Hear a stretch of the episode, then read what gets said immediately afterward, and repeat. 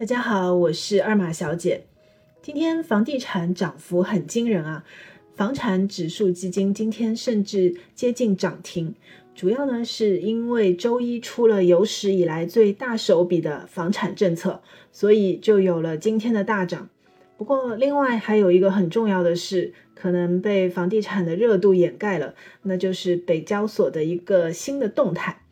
北交所的第一支指数北证五零指数。一周前才刚刚上线，然后呢，市场上第一批北证五零指数基金就火速得到了审批，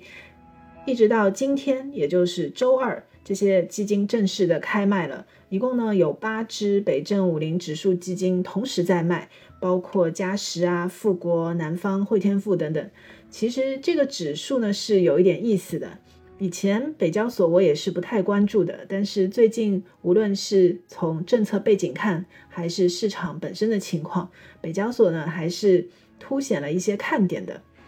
北交所最大的亮点，简单说呢，就是专精特新小巨人特别多，还有上市公司的市值比较小，所以概括起来就是小而精。北交所里的上市公司专精特新的含量特别高，专精特新呢。意思就是专业化、精细化、特色化、新颖化，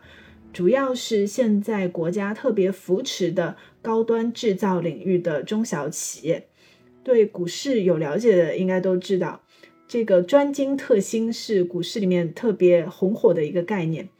截至上周末。北交所呢，一共有上市公司一百二十八家，这里面一共有四十六家企业被评为国家级的专精特新小巨人，比例还是很高的。其中呢，北证五零成分指数里面，这五十只成分股里，一共有十九家企业是专精特新，行业分布呢，主要集中在电力设备、化工新材料、医药等等这些新兴行业。另外一个特点呢，是这些重点的公司，它的市值都比较小。北证五零指数的成分股里面有三家公司，它的市值是大于一百亿的；八家公司市值介于二十到一百亿之间；三十九家公司市值在二十亿以下。所以可以看到，这个指数其实它的主要代表市值都非常小，应该属于小市值成长股。我自己觉得比较值得关注的一个问题是。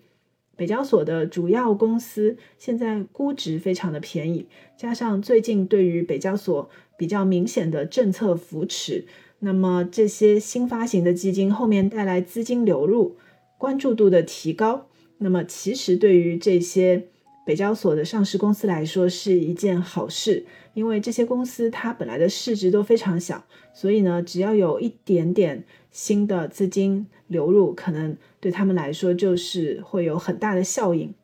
另外，从估值来看，现在的北证五零指数，它的市盈率和其他类似的指数相比，比如说科创板五零啊、中证一千以及创业板指数相比，北证五零的估值长期处于一个很低的水平，比这些指数都要低。所以总体上，这个指数还是很有看点的。